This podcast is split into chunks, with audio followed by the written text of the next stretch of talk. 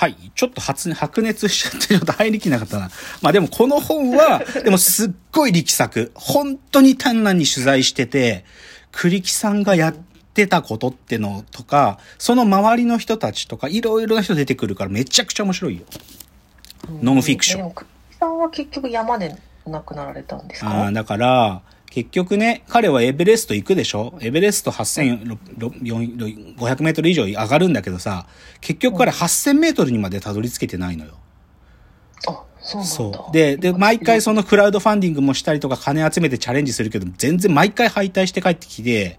でね、うん、で、結局、2013年ぐらいまでは、まあなんていうかな、このメディアもくっついて、今回こそはとかいう感じだったんだけど、結局登れなくって、うんで、その、2013か14ぐらいの時に、あの、もう、超難しいルートわざと行って、で、うん、指なくして帰ってきちゃうのね。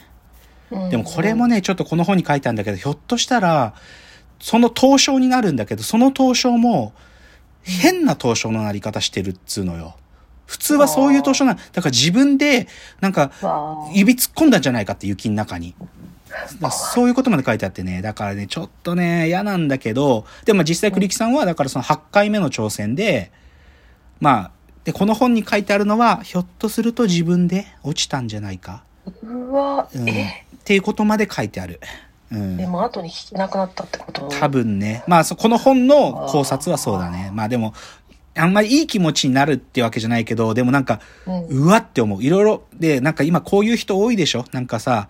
目立ちたい、まあ目立ちたいというか、こう、みんなの期待を煽りに煽って何かをする方たち多いじゃない。そういうことたちへの、そうそうそう、なんかちょっと、あの、こうちょっと学びというか教えもあるんじゃないかなって思う。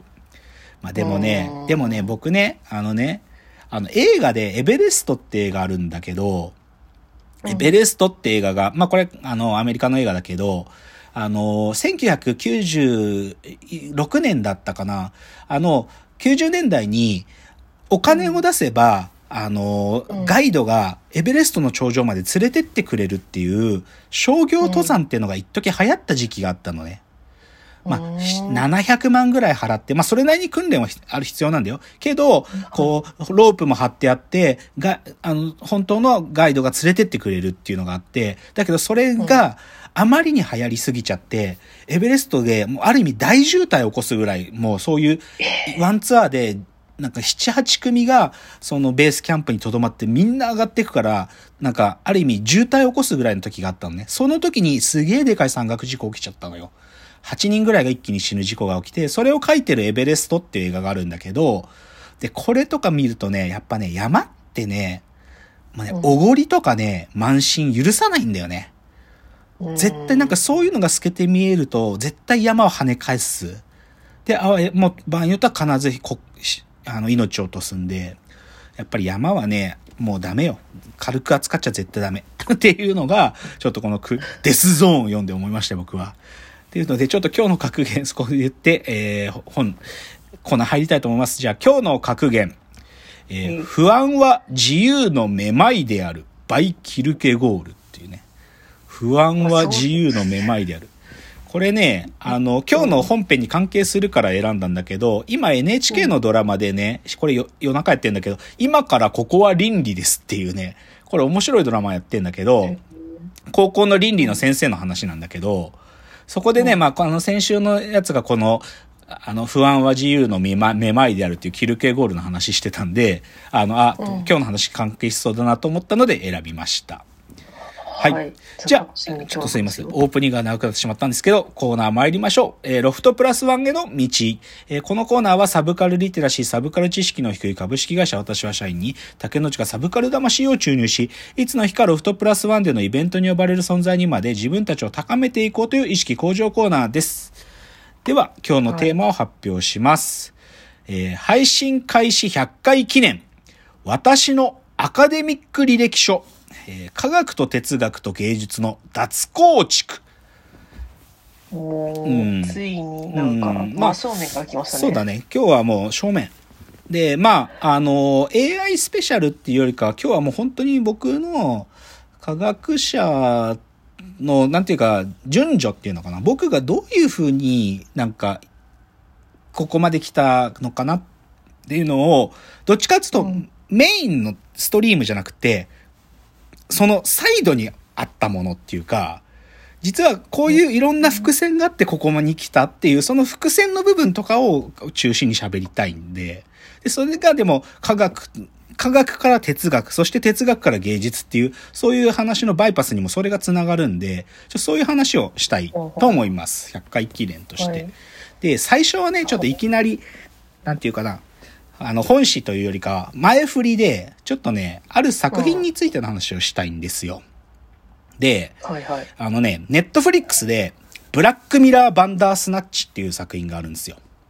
見たことあります？ブラックミラーってタイトルそう、ブラックミラー、そう、ブラックミラーっていうのは長らくやってるオムニバスドラマのシリーズなんだけど、それの一つでバンダースナッチっていうのがあったの。ブラックミラー、バンダースナッチっていうのがあったの。これがね、2018年の終わりぐらいに出たんだけど、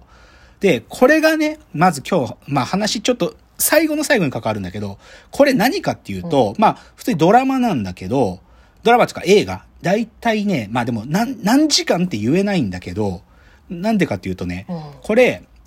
インタラクティブ映画なの。どういうことかっていうと、映画見る、見始めるじゃん、映像を。そうすると、ところどころで止まって、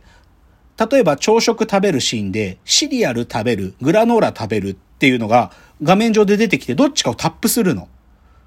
で、シリアルを食べるってふうと、シリアルを食べる方の話に分岐していくの。一人一人だから長さが違うってこと？の長さが違う。で、場合によっては、なんていうかな、バッドエンドなんかゲームオーバーみたいになったりするわけ。で、だから、あ、すぐ終わっちゃったりもしたりするんだけど、そういうインタラクティブ映画っつうのをネットフリックスが作ったのよ。このブラックミラーバンダースナッチって言って。今でも見られる見れる見れる。あのね、そう。でね、まあ言っちゃえば映画の中にたびたび分岐が現れて、で、そこからこうタップしていくのよ。で、実際物語自体は、そのね、なんていうかな、こう、なんか複層的になってて、実際その物語も、1980年代にね、その、そういうさ、まあ、いわゆるゲームブックってジャンルがあるんだけど、そう、こっちのページに行ってとか、こっちのページ、そそれこそ分岐を発生させる、そのゲームブックとかアドベンチャーブックって呼ばれるようなものをゲームソフトとして作ろうっていう話なんだよ。だから、ある意味複層的になってるの。実際このシナリオ分岐していくゲームを作るってやつのドラマで、そのドラマ自体がある意味またメタ視点から見て分岐になってるって感じになってるんだよね。で、そういうドラマだから、まあ、ある意味、ゲームの世界と、その、ドラマの世界と、あとこのネットフリックスを鑑賞してる私たちの視点っていうのが、ある意味、なんかこう入れ子になってるみたいな感じになってて、こう、なんか錯覚を起こしていくんだけど、でもそれはまあ面白いんですよ。ただし、ただし。で、これ2018年に作られて、かなりね、技術的にもすごいことやってるのね。要は何かっていうと、その条件分岐っていうのが細かく発生するから、ある意味さ、それって、もうなんていうか、自分、人間の認知レベルでは抑えきれない量の分岐が発生してるわけよ。数、算数的には2の何乗とかさ、n の解乗分とかそういうのが起こるわけだから。で、それをどういう、あの、ことでクリアしてるかっていうと、プログラミング言語を使ってるのね。トゥワイン、トゥワインとかいうらしいんだけど、そういうゲーム、普通はゲームとかを扱うための言語を使って、その分岐とかを処理しながら映像を作ってるんだけど、で、でね、まあ、最初やってみるとまあまあ面白いんだけど、ただね、僕これ一個ね、決定的だなと思うのがあって、これね、あのね、映画見てるって感覚がもう完全に消える。もう映画見、そう、もうほほとんどゲームやってると同じになってくる。つまりね、作品世界に没入できないの。どうやっても。ある意味、すぐ途中で話が切り替わったりするから、あれ、なんかさっきのやつ元に戻った方がいいかなとか、すぐに鑑賞者が思っちゃったりとか、え、これさ、なんかもう何回目のループだっけとか言って、ループが繰り返されて選び直させられたりするから、なんか今自分がどこ見てんのかよくわかんなくなったりするわけ。で、だからかん、選択肢が多すぎるってこと？うーん、っていうよりかね、まあ、そ、まあ、それも一つだと思うけど、ある意味、なんか、映画視聴したいっていう体験者にとって、分岐が発生するっていうことが、ある意味その、作品世界に没入するってことにとってノイズなんだよね。